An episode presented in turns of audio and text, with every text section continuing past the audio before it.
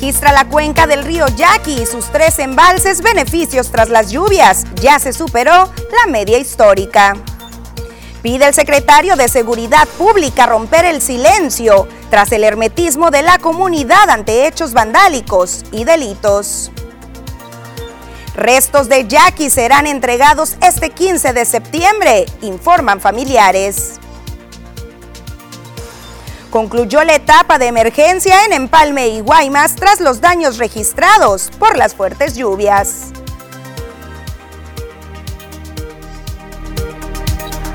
Además, en los deportes, los Mayos de Navojoa ya tienen manager y se trata de Omar Rojas.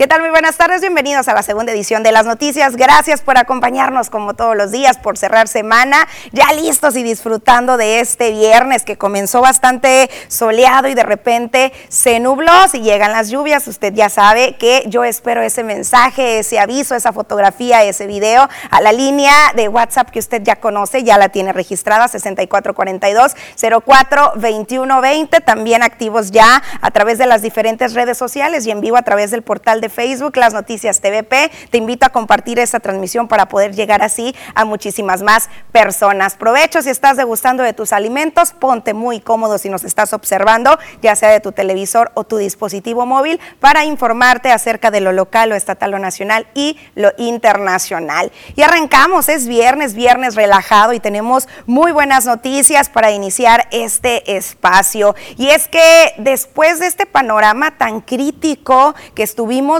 viviendo diferentes sectores, incluso los ciudadanos que nos, nos manteníamos mortificados porque veíamos ese panorama de que pudieran llegar estos cortes de agua a las viviendas tras la sequía. Este panorama ya de una voltereta completa y hay beneficios muy positivos ya en la cuenca del río Yaqui. El panorama en el sistema de presas del estado de Sonora se mantiene al día de hoy tras la severa sequía que se mantuvo durante meses y que fue catalogada como la más grande en los últimos 20 años, reveló el Distrito de Riego del Río Yaqui en su informe diario. A este día del 2021, el sistema de presas se mantenía al 45.5% de su capacidad total, es decir, en los tres embalses de la cuenca, integrada por la Angostura, el Novillo y el Oviachi. A la fecha, se cuenta con un 57.7% de su capacidad, se indicó, lo que representa que se está con 4.041 millones de metros cúbicos. Tras recibir este ciclo que comprende de octubre de 2021 a este día, 3.075.5 millones de metros cúbicos de aguas tras las lluvias, cuando la media marca 3041. El panorama ha dado un giro muy significativo tras mantenerse durante meses muy por debajo de la media histórica y las capacidades del año pasado, pues al día de hoy se tienen ya 855.1 millones de metros cúbicos más que el año pasado y los pronósticos de lluvias aún continúan.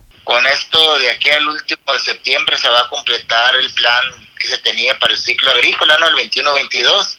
Eh, las recuperaciones ahorita están están muy bien, afortunadamente. Ahorita con estos niveles está operando normal. Eh, te adelanto que ya se autorizaron los cultivos adelantados como hortalizas y maíz, los maíces para elote. Con estas captaciones también el trigo pues ya está asegurado. Y lo que vamos es estar atentos de aquí al, al 30 de septiembre a ver cómo sigue el comportamiento, para ver qué tanta área de maíz se puede autorizar y ya presentar el plan el plan, proponer un plan nosotros a, con agua, ¿no? Pues autorización, ¿no? Por supuesto. Que ahorita ya el productor ya puede sentirse tranquilo, el sur de Sonora, todos los, los que vivimos de esto, y que ya se puede hacer una, una planeación más con tiempo de, de los cultivos, porque si como tú te recordarás, eh, al principio de agosto estábamos que no podíamos planear nada porque estábamos en una situación muy paupérrima, como dicen luego. Tras mantenerse al 90.9% de su capacidad, la Conagua mantiene gestiones para la apertura de las compuertas de la presa Plutarco Elías Calles El Novillo, informó Jesús Antonio Cruz Varela, pero también para la apertura de la presa Adolfo Ruiz Cortines El Mocúzarit, que registra un almacenamiento del 89.7%. El director general del organismo de la cuenca noroeste de la Conagua indicó que el pasado 30 de agosto se emitió la propuesta de debido a las fuertes lluvias que se han presentado en el noroeste de este país. En este caso, se deben aplicar las políticas de operación a fin de abrir las compuertas, dijo, y emitir también las alertas correspondientes a los municipios aledaños y a la población ubicada aguas abajo. Detalló que se realizará un análisis de las propuestas para iniciar la coordinación con el Centro Nacional de Control de Energía, la Unidad de Protección Civil del Estado y las autoridades municipales a fin de emitir las alertas previas a la población para que eviten cruzar ríos y de esta manera no pongan en riesgo su integridad física una vez que las compuertas de las presas sean abiertas. Determinó que el acceso a las instalaciones y a los vasos de las presas van a quedar y quedaron ya completamente restringidos y se recomendó a la población seguir las recomendaciones de las autoridades de protección civil y seguridad pública que se estarán emitiendo a través de las diferentes redes sociales. Por supuesto que una excelente noticia que no veíamos venir, recordemos esa preocupación que mantenían ganaderos, acuicultores y todos los sectores primarios, las principales actividades, inclusive recordemos cómo el ayuntamiento y cómo autoridades nos indicaban que si seguía este panorama de sequía iban a tener que realizar tandeos como ocurren en Hermosillo, como en un tiempo también estuvieron ocurriendo y registrándose por acá en la Perla del Mayo en Abojoa. El panorama ya lo vio, es muy positivo y todavía se espera que lleguen estas lluvias para mejorar aún así muchísimo más este catálogo de cultivos para el ciclo actual agrícola. Pero bueno, otro del sector que está recibiendo bastantes beneficios ya a raíz de esta llegada de las aguas al sistema de presa son los pescadores que diariamente desarrollan ahí su actividad. Después de la complicación y el panorama tan devastador que se tuvo a causa de la sequía, aún presente incluso hace unos meses, los pescadores de la presa Álvaro Obregón, mejor conocida como el Oviachic, celebran la llegada de las aguas. Pues ahora en la sequía, eh, el año pasado hasta ahorita se compuso, este, el año pasado fueron tiempos muy difíciles, fue eh, la pesca, un pues no incremento, a lo contrario, y eh, pues el ganado también, todo va pegado. Fue algo pues muy espantoso, pero pues gracias a Dios ahorita vemos abundantes lluvias, ¿no? Este, aquí en la zona serrana y en la zona del valle también. Ya, pues gracias a Dios giró un poquito pues el tiempo, ¿no? Esperemos que el clima cambie. Eh, la producción, la producción del pescado, no, que no había, eh, no era rentable, las aguas muy bajas. no, el año pasado estuvo, estuvo feo. Del año antepasado, tiempos atrás, de un 100%, la verdad que ahora sí un, nos afectó un 60%. En este momento, los pescadores están viendo ya la diferencia en sus producciones, dijo, y ya hasta les alcanza para pagar las cuentas. Pues sale un poquito de tilapia, sale tilapia entera y, carpa, es lo que más, más abunda. Se comercializa aquí local, local, este, la mayoría queda aquí o, pues muchos lo exportan, pero ya es mínimo, creo. Nosotros somos 11. Somos 11. Eh, son nueve vigentes y son dos o, o tres que tuvieron que salir por la necesidad. Tuvieron que salir por la necesidad de, de la producción. Pues ahí está uno de los comentarios de quienes ya están resintiendo de manera benéfica estos avances. espera que todas estas personas del campo, de la pesca, que tuvieron que partir hacia otros estados incluso o a otras actividades porque no podían continuar con las suyas a causa de la sequía, puedan restablecerse en su actividad y generar así derrama económica y ver todo este movimiento que a causa de la pandemia también hemos visto muy estancado. Pero bueno, en esta visita que realizábamos a la comunidad de Buenavista, teníamos que pasar por este camino que usted recordará se mantiene restringido por parte de las autoridades de protección civil y también por parte de las autoridades del ayuntamiento. El riesgo aún se mantiene y vamos a observar algunas de las imágenes, algunas de las situaciones que observábamos. Aún hay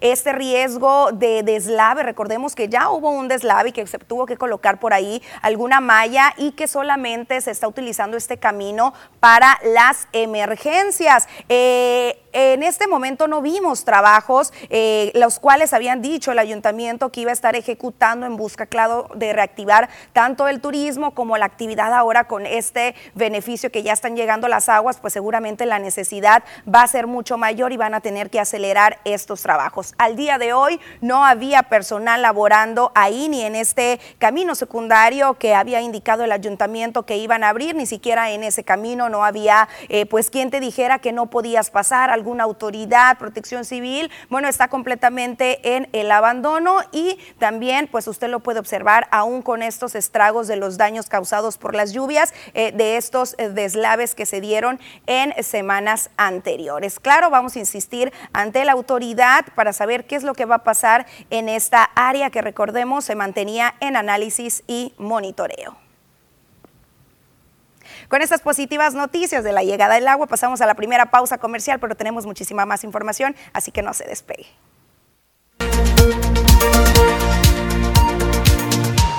Estamos de regreso y tenemos bastantes preguntas y cuestionamientos de qué va a suceder con el clima. Aquí tenemos todos los detalles con Diana Zambrano. Hola, ¿qué tal y buenas tardes? Gracias por seguir acompañándonos. En este viernes comenzamos con el fin de semana. Nosotros estamos listos con el reporte meteorológico, primeramente para conocer algunos fenómenos que nos afectan actualmente. Y el día de hoy tenemos a la ya tormenta tropical Javier, la cual se encuentra muy cerca de costas de Baja California Sur, exactamente a 310 kilómetros de Cabo San Lucas, teniendo una dirección hacia el noroeste con una velocidad de 15 kilómetros por hora. Rachas de viento que llegan hasta los 95 kilómetros por hora. Se pronostica que esté provocando fuertes lluvias para Baja California Sur, así como las costas y norte de Sinaloa y el sur de Sonora. Pasamos a conocer las temperaturas actuales en algunos puntos importantes del país y comenzamos como siempre en la frontera en Tijuana. El día de hoy tenemos una condición de cielo que se mantiene despejada con 30 grados. En La Paz se mantiene ya con lluvias con 29 grados, Guadalajara con 27, Acapulco con 26 y Ciudad de México se mantiene con 23 grados. Pasamos a conocer las temperaturas actuales aquí en nuestro estado, en Sonora, y qué tenemos para el resto de la semana. Comenzando en el sector de Navojoa, actualmente se mantiene totalmente despejado. Este fin de semana continúan las condiciones de cielo despejadas. Las máximas calurosas que llegan hasta los 38 grados y el miércoles tenemos precipitaciones para Navojoa. En el sector de Ciudad Obregón actualmente en esta tarde se mantiene nublado y este fin de semana también se comienza a despejar máximas que van a variar entre los 33 hasta llegar a los 39 grados para comenzar la próxima semana en Ciudad Obregón. En Guaymas actualmente se mantiene con 32 grados y tenemos la misma máxima para el día de mañana con cielos parcialmente nublados. Domingo, lunes y martes se prevé condición de cielo despejada para Guaymas. Para finalizar en Hermosillo, la capital de Sonora, ya aquí el domingo se comienza a despejar las máximas calurosas que varían entre los 33 hasta llegar a los 40 grados centígrados en Hermosillo. Respecto a la fase lunar, mantenemos aún en luna nueva, la salida de la luna a las 12 horas con 7 minutos, la puesta de la luna a las 22 horas con 47 minutos, la salida del sol a las 6 de la mañana con 2 minutos y para finalizar, la puesta del sol a las 18 horas con 44 minutos. Hasta aquí el reporte meteorológico, espero que tengan una excelente tarde.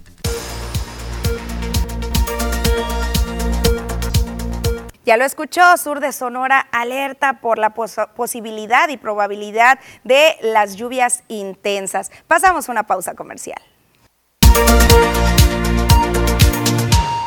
Estamos de regreso y después de estas tan positivas noticias que tuvieron que ver con la llegada de las lluvias y estos beneficios a las presas, también tenemos que tratar esto nada bonito que está ocurriendo en nuestro municipio. Y es que apenas llevamos dos días del mes de septiembre y ya se han registrado cuatro homicidios. El último hecho apenas se dio durante la madrugada de hoy. Un conductor fue asesinado en la colonia Cajeme alrededor de las 4.30 horas por la calle Belisario Domínguez entre Alfonso Esparza y Lorenzo Barcelata. El cadáver de la víctima quedó en el interior del vehículo en el que se transportaba eh, durante pues esta madrugada. Eh, de los agresores, como en la mayoría de los casos, pues ya no se supo nada. Ayer también jueves 1 de septiembre por la tarde, otra persona fue ultimada a tiros en la colonia Libertad, siendo este el tercer asesinato de ese día y del arranque del mes de septiembre. Los otros dos hechos, uno se registró en la colonia Los Ángeles, donde una persona de la tercera edad fue asesinada en el interior de un domicilio. Se localizó con un cordón en el cuello y algunos signos de violencia. También en la colonia Villa Bonita se localizó un cadáver con signos de violencia y las autoridades pues ya investigan el caso. Por supuesto que este panorama mantiene con bastante preocupación a la comunidad. Y hablando de preocupaciones, de inseguridad, los daños colaterales de la delincuencia, de la violencia que se está viviendo en este municipio, de nueva cuenta se hicieron presentes. Una señora falleció tras una bala perdida. Consternada se mantiene la población cajemense tras la muerte de María del Rosario, tras 11 días de mantenerse hospitalizada tras recibir un impacto de bala en el tórax, de forma colateral, en un ataque armado. La madre de familia de 46 años vendía dulces en el deportivo de la colonia Cortinas, como todos los días, cuando se suscitó un enfrentamiento armado en las calles Coahuila y Chapultepec, a un costado de las canchas, y resultó herida. Según testigos, tras las ráfagas que se escucharon en el lugar, los quejidos de la madre de familia también se hicieron evidentes por el impacto de arma de grueso calibre. De inmediato, fue trasladada en un vehículo particular a recibir atención médica al Hospital General de Ciudad Obregón, donde se mantuvo estable por algunos días según información de los trabajadores, pero este jueves, por la noche, falleció. Su hijo Alberto Figueroa García, en días pasados, acompañado de deportistas de la zona, exigieron a las autoridades justicia y seguridad. Vigilancia sería mi punto de vista que más recorridos policiales y para una mejor atención a la ciudadanía. Un jugador mío me dijo unas palabras, ¿verdad? Que son, ese coach, qué triste que el lugar donde más seguro nos sentimos este, estemos en peligro. Otro hecho que ha consternado a la población en las últimas horas y que ha simbrado a Cajeme es el fallecimiento de un joven militar y deportista en Villabonita la noche de ayer jueves. Juan Pablo Valenzuela recibió una descarga eléctrica en una cancha deportiva cuando se recargó a un poste en la noche de ayer, esto por el Boulevard Villabonita, entre Quirisantemos y Paseo del Huerto. Algunos testigos indicaron que el joven Simple y sencillamente se recargó en el poste de alumbrado público y recibió una descarga eléctrica que acabó con su vida. En redes sociales, de manera inmediata, los cibernautas lamentaron los hechos y por supuesto están pidiendo también más seguridad en los alrededores de las áreas deportivas.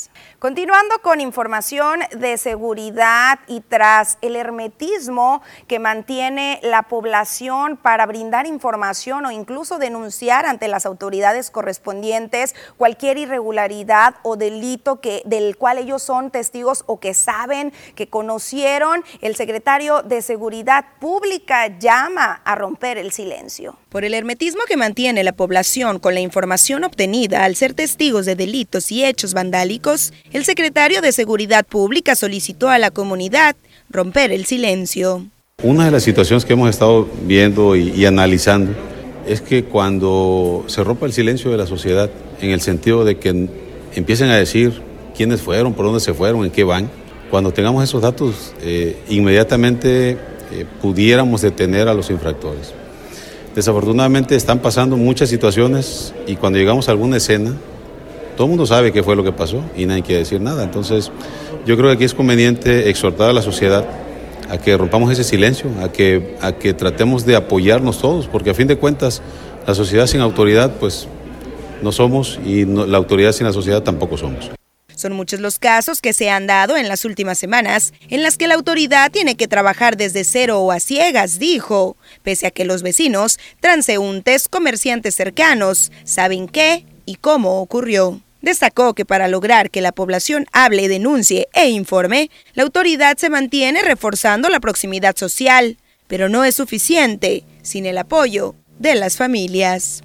Muchas veces nos, nos, critican el actuar y es cierto y están en todo su derecho, o sea, ellos exigen la seguridad, pero también nosotros en este caso exigiríamos que nos apoyen pues para poder, este, que nos aporten las herramientas para que nosotros podamos pues inmediatamente analizar y poder y proceder, porque realmente cuando llegamos a un evento pues trabajamos eh, a ciegas llegamos y empezamos de cero cuando todo el mundo sabe qué fue lo que pasó.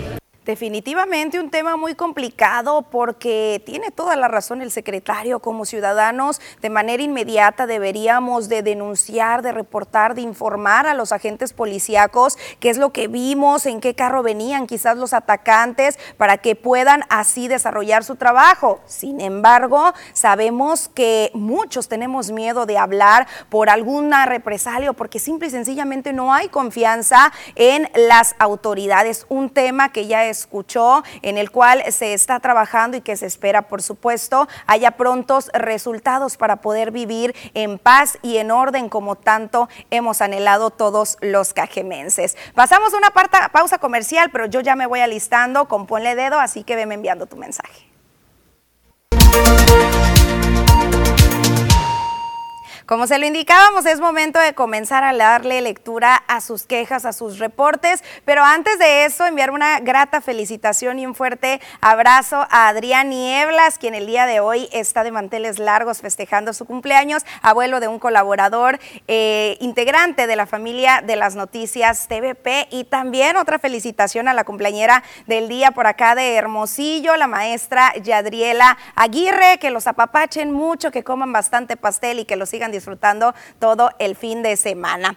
Ahora sí, comenzamos con la lectura de sus mensajes. Por acá nos dicen, muy buenas tardes, una felicitación para nuestro alcalde por el gran avance de los baches. Felicidades, gracias por los grandes y gigantes baches que tenemos por toda la ciudad y que no nos dejan transitar. También por acá nos dicen, para reportar de nuevo la fuga de alcantarillado, ya tiene tiempo este problema. La verdad estamos sufriendo malos olores fuertes zancuderos, no se puede ni transitar ni caminando, ni los carros. Es muy feo este problema, ya no lo aguantamos. Ya se ha reportado varias veces, han ido reporteros y la verdad nada se ha hecho, ni Omapaz. Eh, esto se encuentra en la calle Etiopía, esquina con Mozambique, en la ampliación Alameda, cerca de la comandancia. Ojalá y nos hicieran caso porque la verdad ya no soportamos esta problemática. Soy Manuel García, nos comenta y por supuesto aquí nos encargamos de enviar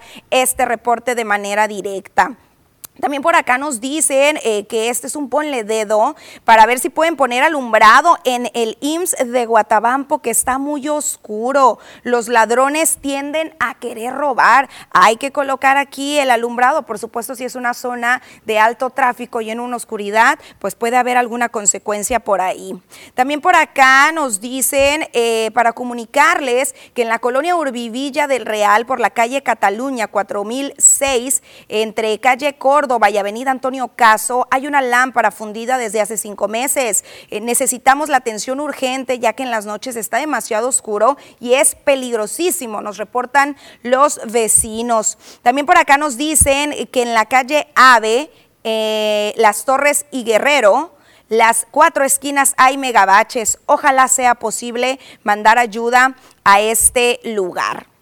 También por acá nos dicen, hacemos un llamado a los encargados del transporte urbano. Línea 5 nos urge que pase más seguido para las colonias Campanario, las haciendas, Colonia Benito Juárez, ya que somos los más afectados porque no contamos con camiones para llegar a la escuela CETI 69 y Escuela José Rafael Campoy. Eso en los dos turnos de las clases. Muchas gracias y esperemos que nos tomen en cuenta las autoridades. Ahí está este mensaje, este reporte.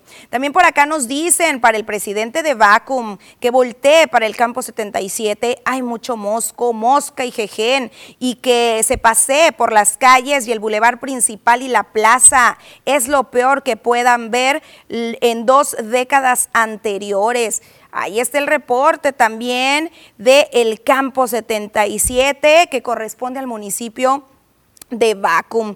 También nos reportan dos lámparas que no prenden en la calle Paseo de los Santos entre Pérgolas y Parques en el fraccionamiento Villa Bonita. Aquí quedó ya su reporte también. También por acá nos envían un video y nos dicen que este panorama se está dando en la colonia Villa del Rey para que lo hagan llegar a las autoridades correspondientes, ya que es un foco de infección. Vamos a ver si producción nos puede colocar este video más adelante. También por acá nos dicen... ¿Qué pasa con nuestras autoridades? Confiamos contra todo pronóstico y votamos por ellos. ¿Qué les pasa? ¿Por qué tanto abandono? Mañana ya no llevaré a mis hijos a la escuela, no puedo con tanto estrés. He estado a punto de que me choquen gracias a tantos hoyos y cuando llueve no se ven. Toda la ciudad está en completo abandono. ¿Cuánto más tendremos que esperar? Escuche usted este video tan complicado y es un, un reporte, unas palabras con las cuales la mayoría, sin duda alguna, nos sentimos identificados. Vamos a ver ahora sí este video de lo que está ocurriendo en Urbivilla del Rey, que nos piden atención. Pues eh, al parecer por aquí eh, un basurero, puede ser como un basurero clandestino, escombros, eh, basura, generando pues animalitos ponzoñosos ahorita en esta temporada de lluvias que también suelen salir y lo mismo durante el calor, por supuesto, extendemos el llamado para las autoridades autoridades correspondientes. También por acá nos dicen, buenas tardes Susana, una pregunta para el presidente Javier Lamarque. Por las calles que desfilarán el día 15 de septiembre, ¿estarán en buen estado? Ya que es algo de peligro caminar por cualquier punto de la ciudad, incluyendo la zona norte. Todo Obregón es una vergüenza. Ahí está el reporte. También por acá nos dicen que para empezar a reparar todo Cajeme es necesario empezar por las calles destrozadas, calles principales y lámparas de alumbrado público. O sea, estamos en la oscuridad y los semáforos obsoletos sin funcionar. Creo que ya es tiempo de ponerse las pilas autoridades a trabajar, es el cuestionamiento y la exigencia de uno de los ciudadanos. También por acá nos dicen eh, que solicitan la ayuda para reportar los drenajes tapados de la colonia Leandro Valle, en la calle Ricardo Topete, entre Anselmo Macías y Jesús Otero, ya que lo hemos reportado muchas veces y no hacen caso. Esperemos que por su medio nos ayuden a solucionar esto. Por su atención, gracias, es el comentario de Lidia. También por acá nos envían eh, otro mensaje, una fotografía que dice, apareció un socavón en la calle Sinaloa, aquí lo ponemos en pantalla para que usted tenga bastante cuidado cuando circule por esta calle, calle Sinaloa, para evitar pues algún daño a nuestro vehículo y nosotros también exponemos nuestra salud y nos colocamos en riesgo cada que tenemos que circular por una gran cantidad de calles de este municipio. También por acá nos están reportando de nuevo, nos dicen, de nuevo, porque no hay atención. Dos lámparas fundidas y esto por la calle Bugambilias, número 727 y 750 entre regidores y Torres en la colonia Esperanza Tiznado, el número de folio para que lo anote la autoridad 18920. También más temas de alumbrado, por acá nos dice, ¿qué pasó con el desnivel? Bueno, eh, eh, eh, sí, ¿qué pasó con el alumbrado del paso del desnivel? Tiene tres semanas sin luz y las autoridades, nada que vienen. Es el comentario de otro de los vecinos del sector. También por acá nos dicen, eh, soy una persona de la tercera edad, mi nombre es Teresa Rojas, yo y un grupo de personas adultos mayores también queremos salir a caminar como lo hacíamos antes aquí por la calle 400 entre Tabasco y Antonio Ochoa, aquí en las Aves del Castillo. Y digo queremos porque ya no podemos por lo grande y abundante que está la maleza y el zacate, el quelite, aquí en el andador que está en medio. Por eso, por su conducto, queremos hacer un llamado al ayuntamiento o a quien corresponda para que que nos ayuden limpiando estas áreas eh, que están hechas para caminar y hacer ejercicio. Aquí extendemos el llamado también a diversas autoridades, le pueden entrar con voluntad. También por acá nos dicen que en el fraccionamiento Los Héroes por la calle Julián Marías no hay alumbrado público desde el mes pasado, pero eso sí, en los recibos de la luz siempre se cobra el alumbrado público. Necesitamos luz, es muy peligrosa esta colonia cuando está a obscuras. Siempre sucede así, prenden las lámparas una o dos semanas y después permanecen apagadas hasta dos o tres meses. ¿Qué sucede? Se le comenta a la CFE y lo que ellos nos argumentan es que el ayuntamiento es quien debe de estar al pendiente de que prendan todas. Pues aquí el llamado y por supuesto averiguamos qué es lo que está sucediendo por acá en este sector. También acá nos están reportando una lámpara que tiene dos meses sin funcionar en la calle Tonalá entre París y Escuinapa, Colonia Las Fuentes. Hay muchos malandros y la calle muy oscuras. Por favor, queremos que la arreglen. Urge, nos comentan. También por acá nos están eh, reportando otro megabache. Truenan las llantas y las suspensiones por la calle Guerrero frente a una gasolinera casi esquina con, calle París, que ya han, han, sucedido diferentes accidentes. Es un bache en concreto hidráulico, ya se imaginará. Un gusto saludarle y los veo en el noticiero todos los días. Muchísimas gracias. Tenemos bastantes mensajes que más adelante les intentaremos dar lectura. Es momento de una pequeña pausa comercial.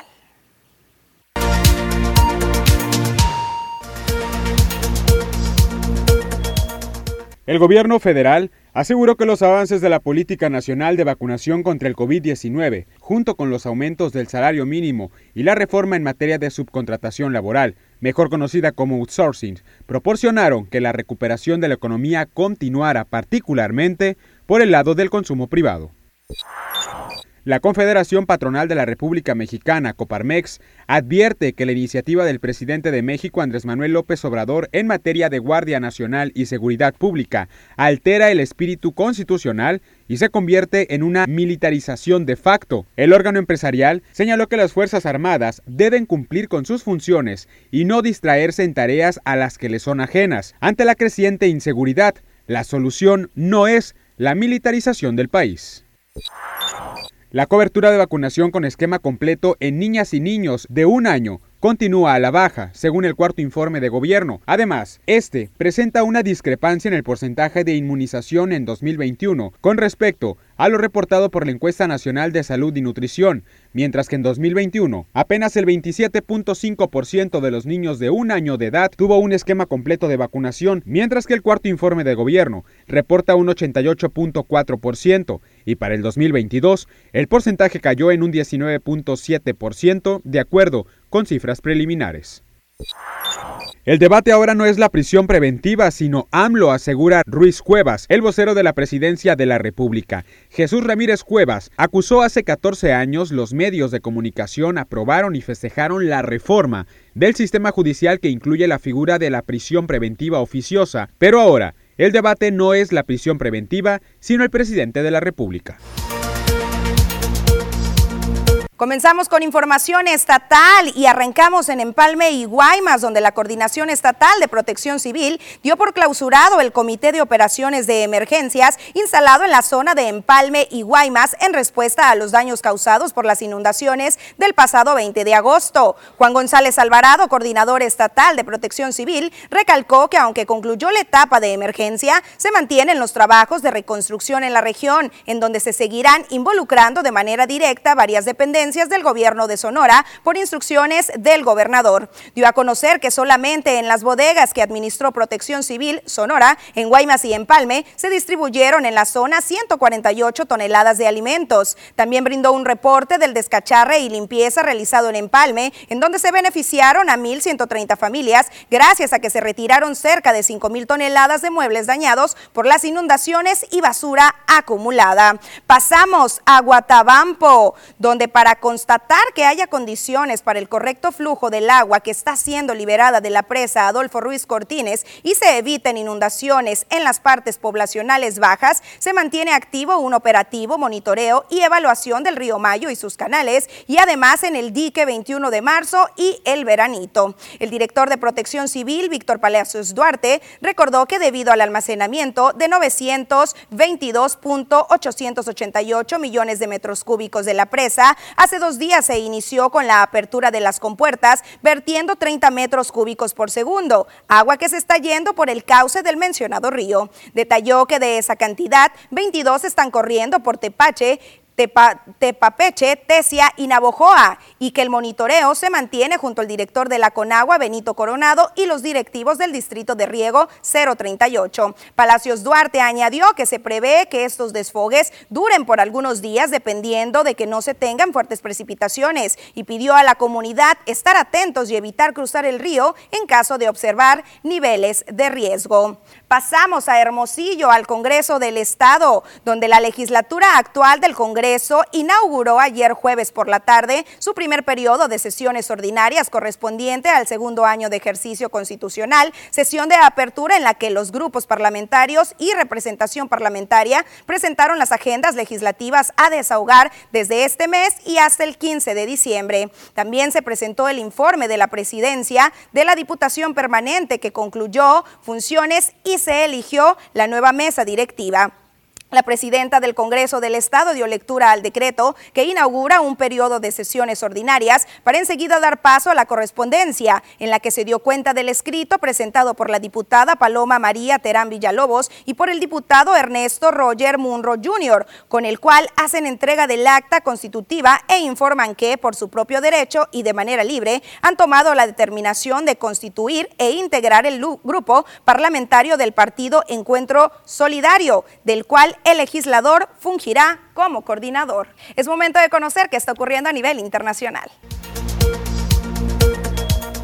La jueza María Eugenia Capuchetti tomó las primeras medidas de prueba para investigar el atentado contra la vicepresidenta de Argentina, Cristina Fernández de Kirchner, en un expediente que está caratulado como tentativa de homicidio agravado. En lo que va de la jornada, declaran miembros de la Policía Federal de Argentina la fuerza que tiene a su cargo la custodia de la vicepresidenta y ocho civiles, que son militares que estaban anoche en la esquina de Juncal y Uruguay cuando Fernando Andrés Sabaj Montiel le apuntó con un arma en la cabeza a la vicepresidenta. La jueza estuvo a primera hora del día en el lugar y ordenó el allanamiento de la casa del acusado.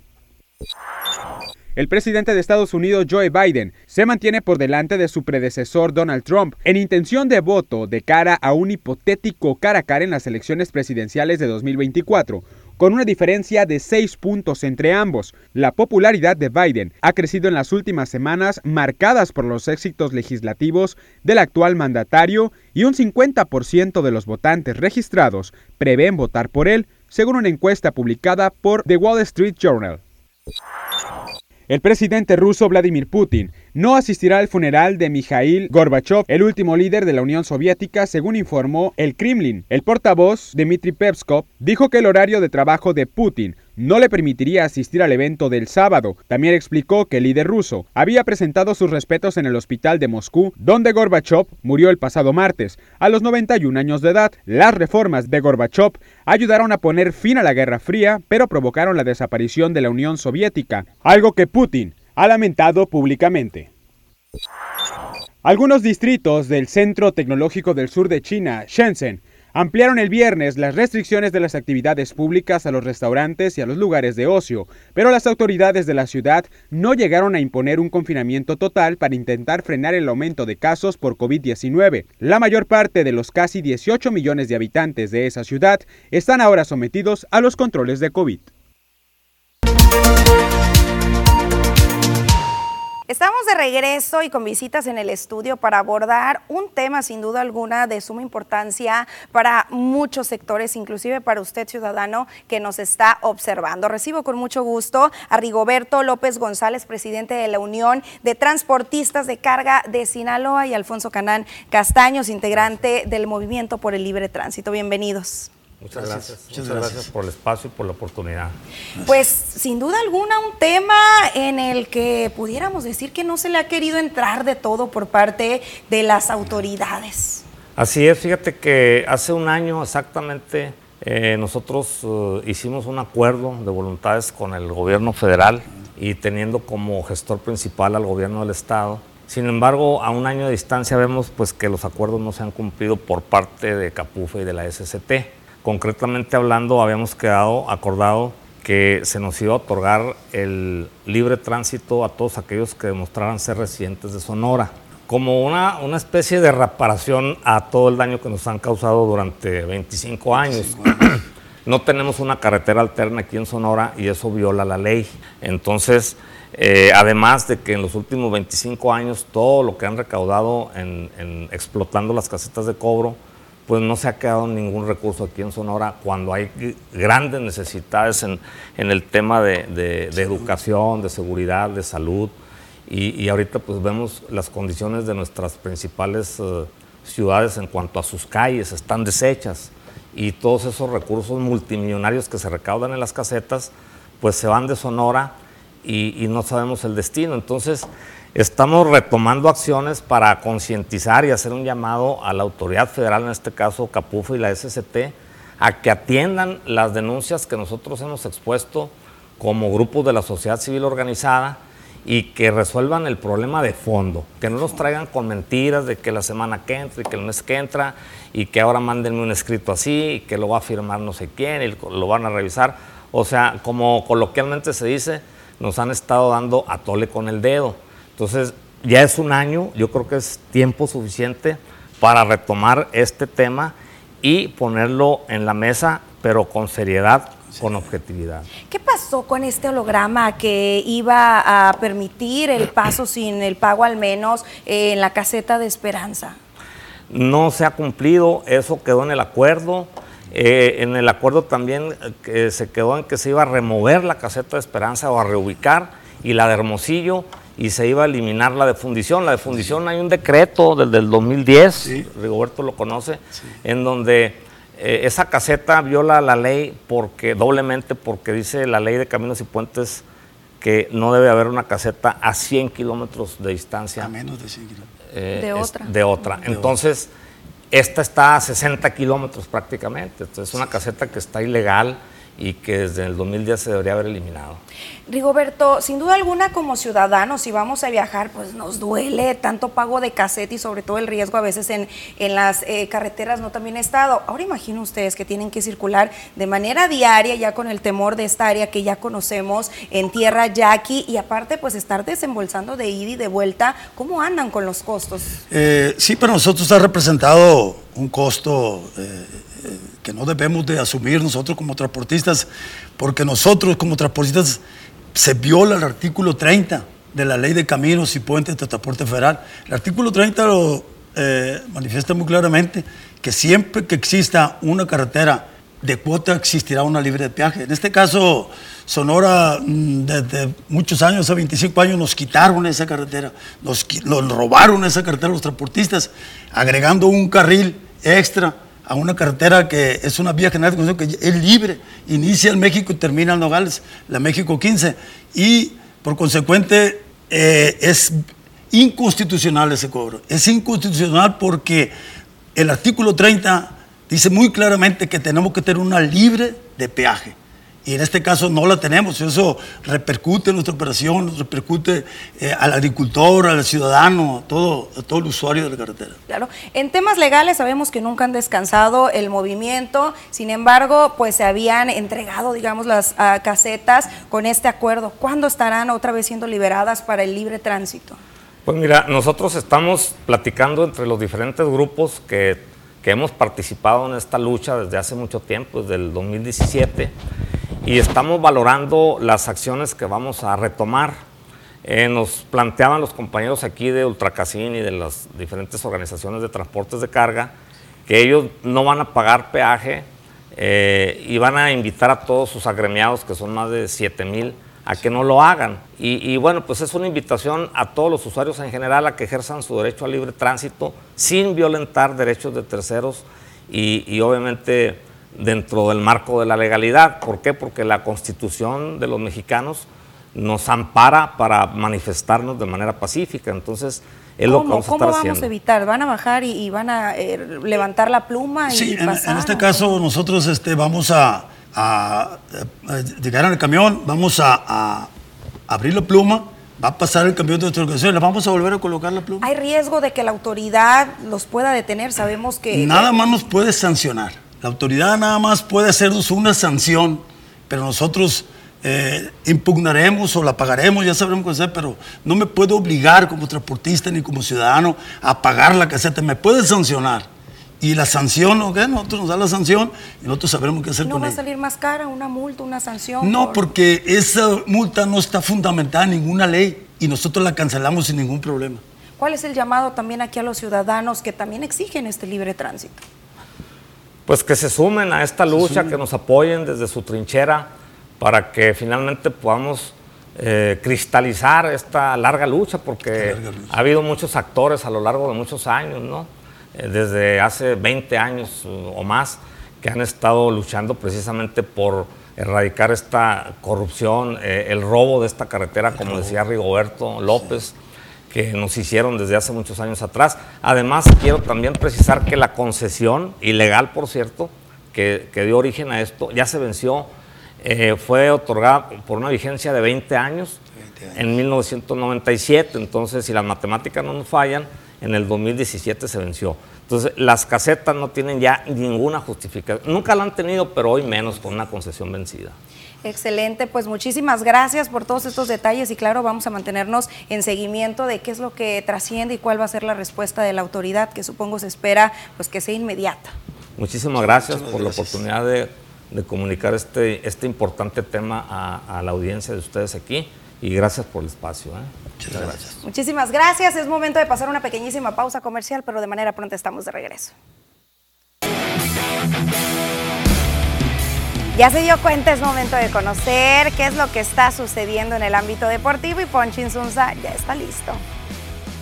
¿Qué tal Susana? Buenas tardes, buenas tardes para nuestro amable auditorio, listos con la información deportiva, mucho de qué platicar. En la Perla del Mayo se dio a conocer quién será el nuevo manejador del conjunto de los Mayos de Navojoa. Por supuesto también platicar de un tenista cajemense que está dando de qué hablar a lo largo del país y es que se trata nada más y nada menos que de Sebastián Médica Sandoval, que ya está sembrado, sembrado en la final allá en Monterrey, Nuevo León, en un torneo muy importante, el número dos, el mexicano ante el número uno, el estadounidense. Esa va a ser la gran final el día de mañana en punto de las 8.30 de la mañana, hora del Pacífico, aquí en Ciudad Obregón, 10 y media de la mañana allá en Monterrey, Nuevo León.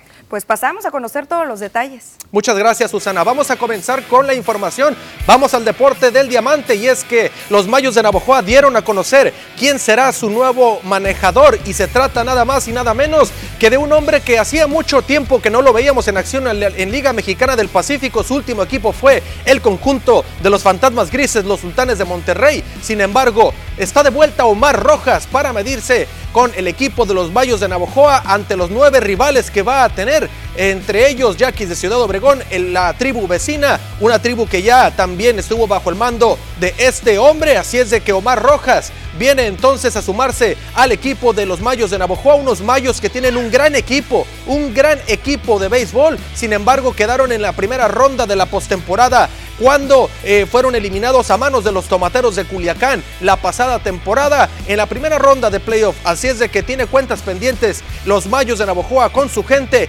y Omar Rojas es el hombre indicado al parecer para la directiva encabezada por Víctor Cuevas Valenzuela para poder llevar al conjunto de la Perla del Mayo a los primeros planos de nueva cuenta y, obviamente tratar de conquistar el título el cual se ha negado desde la temporada eh, 99-2000 cuando quedaron campeones. Por otra parte, Joy Meneses sigue el eh, tambor batiente y es que con este cuadrangular entre jardín central y derecho, así depositó la esférica allá detrás de la barda y así consiguió el Culichi su primer World Cup de la temporada regular del 2022 en las grandes ligas. Dejó tendidos en el terreno al conjunto de los Atléticos de Oakland en un partido de eh, Interliga ante un equipo de la Liga Americana, los Atléticos. Así es de que vaya batazo que consigue Joy Meneses. Ahí está el caballoy de nueva cuenta. Vean nada más el batazo. Así entonces iba la pelota por todo el jardín derecho central.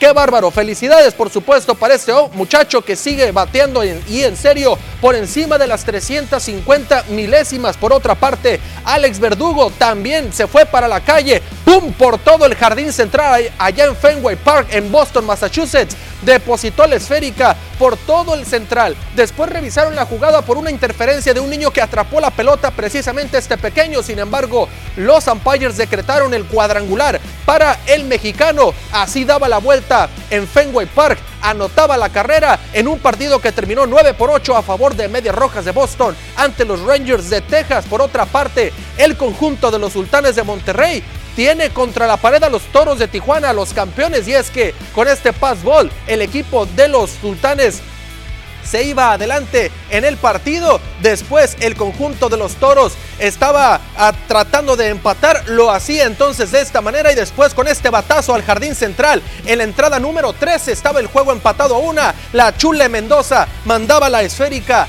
allá al jardín. Eh, al jardín central y con este batazo el equipo de los sultanes volvieron a ganar dos carreras por uno y ya tienen contra la pared 3 por 0 en la final de la zona norte al conjunto de los toros de Tijuana. Vamos a esperar entonces lo que se decrete el partido del día de hoy, si barren al equipo de los toros o si el conjunto de Tijuana logra sacar el de la honra y tratar por supuesto de hacer lo que hicieron en la serie del Rey pasada ante el equipo de los Leones de Yucatán. Se nota muy complicado, pero no hay imposibles y ya lo demostró Omar Rojas con su gente, con los toros de Tijuana, allá en Mérida, Yucatán y también en tierras tijuanenses. Vamos a continuar con información. Seguimos entonces con el fútbol porque el equipo del Opson Dynamo ya presentó en lo que será el torneo de la Liga TDP ya va a empezar, por supuesto. Iba a comenzar este próximo sábado, sin embargo, el juego lo perdieron en la mesa por motivos extracancha. Así es de que el primer juego queda a favor del rival, no va a quedar a favor del equipo del Opson Dynamo, pero bueno, ahí está entonces, ya va a comenzar la, la temporada, ya presentaron los uniformes y aquí están las palabras del técnico del equipo del Opson Dynamo. Sí, mira, muchas gracias a ustedes, ¿no? Mira, desde tenemos alrededor de tres meses eh, trabajando. Sobre todo estuvimos trabajando aspecto físico. Sí, ya las últimas semanas estuvimos trabajando un poquito el aspecto técnico-táctico para llegar lo mejor posible en esa parte, ¿no? Al, al, torneo. Mira, pues yo creo que para ellos es una gran vitrina, ¿no? Es, es una. Es un, yo creo que es un escenario donde ellos se pueden mostrar y, mostrar su talento y por qué no que les salgan otras oportunidades. De entrada eso al, futbolista lo motiva, ¿no? Y, nada, ¿no? Nosotros conscientes de la responsabilidad que tenemos de, hacer lo mejor posible, representar a Obregón ahora a nivel profesional, ¿no? Nosotros ya tenemos con los muchachos alrededor de un año. Nos tocó trabajar en MXA y, pues ahora les toca dar el salto a, a TDP, ¿no? Eh, sí, desde ya tenemos ahí por ahí a los 11 eh, que vamos a, alinear, ¿no? Y ya venimos trabajando las, las diferentes maneras en cómo nos podemos eh, parar y sí ya tenemos ahí trabajado cómo, cómo vamos a encarar el primer partido. Mira, pues yo creo que el grupo como tal, porque somos 30 jugadores los que, los que conforman el plantel, yo creo que pues más que nada que ellos se van a brindar, ¿no? Van a dejar todo en la cancha, entonces más que nada la afición, que se dé cita, que, se dé la oportunidad de apoyar a este grupo de jóvenes que está motivadísimo y de seguro van a dejar todo en la cancha para buscar los tres puntos, ¿no? Eh, no, pues mira, yo creo que el cuerpo técnico que ahorita que lo conforma Luis Andrés Cuadras y Jalil López, el preparador físico, estamos muy agradecidos con la directiva, ¿no? Con, la confianza que nos han brindado y nos han facilitado las herramientas y a nosotros no nos queda más que eh, ahora sí que esa confianza retribuírsela con, con buenos resultados, ¿no? Estaba programado el juego para el próximo sábado en el campo hundido. No se va a llevar a cabo, entonces estaremos pendientes de la información y aquí en las noticias a través de la sección deportiva estaremos con todos los detalles sobre la jornada número 2 y número 3 para cuando el Opson Dynamo va a jugar en casa y usted pueda darse cita al campo hundido, que es donde van a jugar, no en el Manuel Piris Agasta. Vamos a continuar con información. El tenista sensación de Ciudad Obregón, Sebastián Médica Sandoval, está causando mucho, pero mucho revuelo allá en la ciudad de Monterrey, Nuevo León, y es que la Federación Internacional de Tenis, la ITF, está con un eh, torneo importante allá en la ciudad de Monterrey, el torneo J4, que es la categoría donde está eh, Sebastián Médica Sandoval, pues bueno, va a enfrentar al, al sembrado número uno de esa categoría, a Maxwell Exted, el norteamericano, va a jugar la final ante él ante Sebastián Médica, que es el sembrado número 2. Así es de que toda la suerte, toda la buena vibra para el cajemense. Ojalá que se pueda traer este torneo allá en Monterrey, que pueda quedar en el primer lugar. Y si no, por supuesto, aplaudir todo el esfuerzo porque llegar a ese, por supuesto, a esa etapa del torneo que es la gran final ya es mucho mérito y ganarla ni se diga, pero estaremos pendientes y, el próximo lunes les tendremos todos los detalles aquí en las noticias. Susana, regreso contigo con más información aquí. Desde acá le estaremos enviando las positivas vibras para que resulte victorioso. Exactamente, no, estamos muy contentos por él. El día de mañana, les repetimos, va a jugar a las ocho y media de la mañana, tiempo de Ciudad Obregón. Diez y media de Monterrey, Nuevo León, y ojalá ante Maxwell Exted, Sebastián Médica Sandoval es, padre argentino, pero vive en Ciudad Obregón, aquí eh, radica en Obregón. Vamos a esperar entonces el resultado, toda la buena vibra, como lo comenta Susana. Esperemos que se traiga, por supuesto, el título de este torneo allá en la Sultana del Norte. Y con estos cambios en el béisbol, Poncho, ya estamos viendo cambios por acá en el Mayo, hemos visto también cambios en los otros equipos y, por supuesto, también por acá con los Yaquis. ¿Cómo pinta la liga? Pues mira, pinta bastante bien, ¿no? Y sobre todo ah, con el tema de Yaquis de Ciudad Obregón, Mayos de Navojoa, pues bueno, ambos equipos van a estrenar manejador, ¿no? Willy Romero por parte del equipo de Yaquis, un Willy Romero que ya formó parte de los Mayos de Navojoa, lo llevó a la gran final de la temporada 2017-2018 al conjunto de los Mayos de Navojoa, eh, viene de ser campeón de la Liga de Venezuela, fue, representó a Venezuela, eh, Willy Romero que es venezolano y bueno, va a ser el nuevo manejador del equipo de Yaquis. Y ahora Omar Rojas, que ya conoce las entrañas del equipo de Mayos de Navojoa, ¿no? Va a tratar entonces de pues llevar a los Mayos lo más lejos posible y convertirlos en campeones que hace 21 años no saborean las mieles de un título. Muchos cambios que se han avecinado eh, en los diferentes equipos. Ya el equipo de Mayos ya anunció algunos jugadores. Yaquis también se los hemos llevado a detalle y esperemos por supuesto que le venga con los mejores resultados a ambas tribus. Y si Supongo que le das a los yaquis y si no, si no ganan los yaquis, ¿quién es tu segundo? No, los mayos de Navojoa, los mayos, los yaquis, ojalá son sonorenses, las tribus por acá de nuestra región. Cualquiera de los dos que levante el título, por supuesto, es bienvenido. Eh, eh, obviamente esa buena vibra, por supuesto, para ambas escuadras, pero cualquiera de los dos que levante el título, Susana, estaremos muy contentos, por supuesto, acá en las noticias. Excelente, Poncho. Pues muchísimas gracias. Que tengas un excelente fin de semana. Igualmente, Susana, con esto, amigos, llegamos al final de la información deportiva el día de hoy. Quédese con más información aquí, en las noticias. Seguimos en la segunda edición de las noticias, por si apenas te vas conectando o encendiendo tu televisor, y nos trasladamos hasta la comunidad de Buenavista, donde al igual que en diferentes colonias del municipio de Cajeme, cuentan con problemáticas en sus escuelas. Por las grandes necesidades con las que se encuentra en la escuela primaria Niños Héroes en la comunidad de Buenavista, los padres de familia amenazan con tomarla. Mónica Isabel Gastelu, madre de familia de nuevo ingreso, expuso reconocer la necesidad de que los menores entren a clases presenciales tras el rezago educativo que dejó la pandemia. Sin embargo, teme por la salud de su hija. Yo no estoy de acuerdo que ella siga viniendo en esta situación en la que están, se encuentran los baños. ¿Por qué? Porque se pueden enfermar cualquiera de los niños y no, no está bien para que vengan así. No están en óptimas condiciones los baños para que los niños entren, sigan sin clases. Mientras que no haya respuesta, una respuesta favorable para beneficio de los niños, la escuela se va a cerrar. Alejandro Gutiérrez, director comisionado de la escuela, indicó que esta problemática tiene ya dos años sin atención y es grave. Los problemas es bastante grave, los baños no están funcionando, eh, tenemos un problema de, de dos años más aproximadamente. El año pasado se mandaban evidencias a la Secretaría y hasta el momento no nos Ah, no nos han ayudado. Hay una persona que nos apoya con la limpieza, les echa agua, pero eh, inmediatamente cuando hacen uso de ellos, eh, los baños por debajo no sirven, las tuberías, y sale el drenaje para arriba, sale todo, todo lo que los niños tienen ahí. Las clases se retomaron el pasado lunes pese a esta situación, pero no tienen conforme a los padres. Ya ahorita ya es insostenible la situación ya los niños pues no hay, no hay donde hagan sus necesidades y pues es un foco de infección que se me pueden enfermar los niños y es un problemón, eso sí. Tadeo Orlando Uría, supervisor de la zona escolar 103 Ciudad Obregón, a la que pertenece este plantel escolar, se comprometió a nombre de la SEC a dar solución al problema a más tardar la próxima semana. Además, indicó que al menos otras cuatro escuelas de la zona cuentan con problemáticas que están ya en proceso de atención. Esta escuela yo pienso que a más tardar la próxima semana ya quedaría subsanado el problema. Eh, de hecho, en CIPSE ya están los folios. CIPSE es un sistema donde los maestros, directores, eh, meten las problemáticas, les genera un folio y a través de eso Secretaría le da seguimiento y le manda a los contratistas, ¿no? Ya para que trabaje. Tenemos cuatro escuelas en este momento de la zona escolar número 103 que tienen problemáticas. Una de ellas es la eh, Esteban Teros Cariaga, en la colonia Beltrones. El turno vespertino igualmente, la Tierra Yaqui.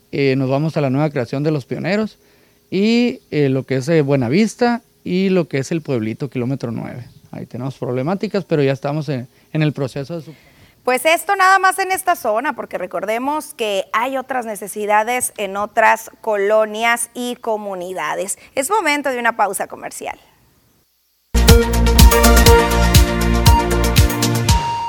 Estamos en la recta final ya de este espacio de noticias y no me quiero ir sin darle lectura a todos los reportes, eh, felicitaciones y a todo ese mensaje que usted nos ha estado enviando. Por acá nos dicen buenas tardes, amiguitos, por favor, se necesita tapar muchos hoyos. En Cocorit hay calles, cráter tras cráter, en la principal y demás calles simplemente está intransitable.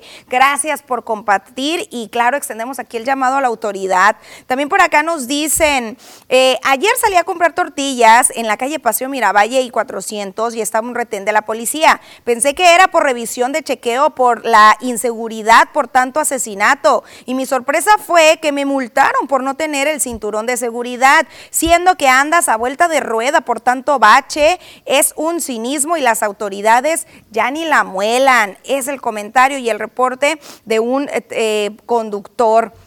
También por acá nos dicen que la Juan Escutia siguen igual, no atienden nada las problemáticas entre Coahuila y Tabasco. Es una peste de baches y un socavón enorme. Gracias por ayudar, es el comentario. También por acá nos dicen que urge autoridades correspondientes y las calles destrozadas y semáforos obsoletos sin funcionar. ¿Para cuándo? Porque los impuestos que nos quitan están a la orden del día un comentario muy constante. ¿eh? También por acá nos envían un video y nos dicen que esta situación se encuentra por la calle Musquis, esquina con calle Guamantla. Está un drenaje tapado en la calle y eso causó problema en los domicilios que ya se están tapando. Ya contratamos plomeros y dicen que mientras no arreglen el de la calle, no sirve de nada. Hablamos a Loma Paz y nos dejan colgados en la línea. Este problema tiene ya algunas semanas. Qué complicado, por supuesto, aquí canalizamos de manera directa el reporte. También por acá otro drenaje saliendo agua pestosa, calle Río Yaqui, entre Guerrero y Río Grijalva. Por favor, atiéndanos. También lámpara eh, que no funciona en la calle Sensontle, 707 en Aves del Castillo. Por favor, está muy oscuro, Susi. Si pueden pasar el reporte, bonita tarde. Es el comentario. Para acá, otro reporte más de, bueno, que en la CFE que no tienen eh, alumbrado, pero no me colocan la calle. Bueno, seguimos con más información antes de despedirnos y es que al parecer ya lograron algunos acuerdos tras las reuniones entre autoridades de la Fiscalía General de Justicia del Estado y familiares de los desaparecidos en Loma de Vacum el pasado 14 de julio del 2021. Se acordó la, la entrega de los restos de siete de ellos para este 15 de septiembre. La esposa de uno de los desaparecidos y localizado en escasos restos expuso que según las autoridades una antropóloga está realizando de nueva cuenta pruebas a los restos para corroborar que las anteriores sean correctas. Indicó que en dicha reunión no se indicó cuántas familias aceptaron o aceptarán este procedimiento de entrega, ni tampoco las que no. Señaló que en lo personal había tenido algunos problemas para el trámite tras hacerle inválida a la autoridad su acta de matrimonio, pero que el Ministerio Público ya le dio el visto bueno. Detalló que desde que fueron localizados los restos,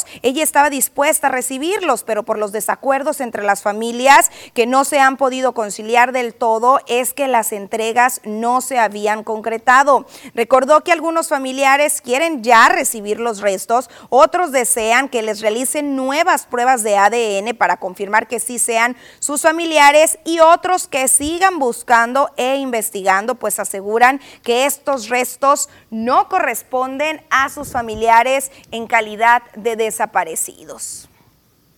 Con esta información hemos llegado ya al cierre de esta semana y al cierre de este espacio de noticias. Un millón de gracias por haber estado con nosotros. Te invito de nueva cuenta a encender tu televisor o tus redes sociales en, punto de la 1.30 del próximo lunes. Cuídate mucho.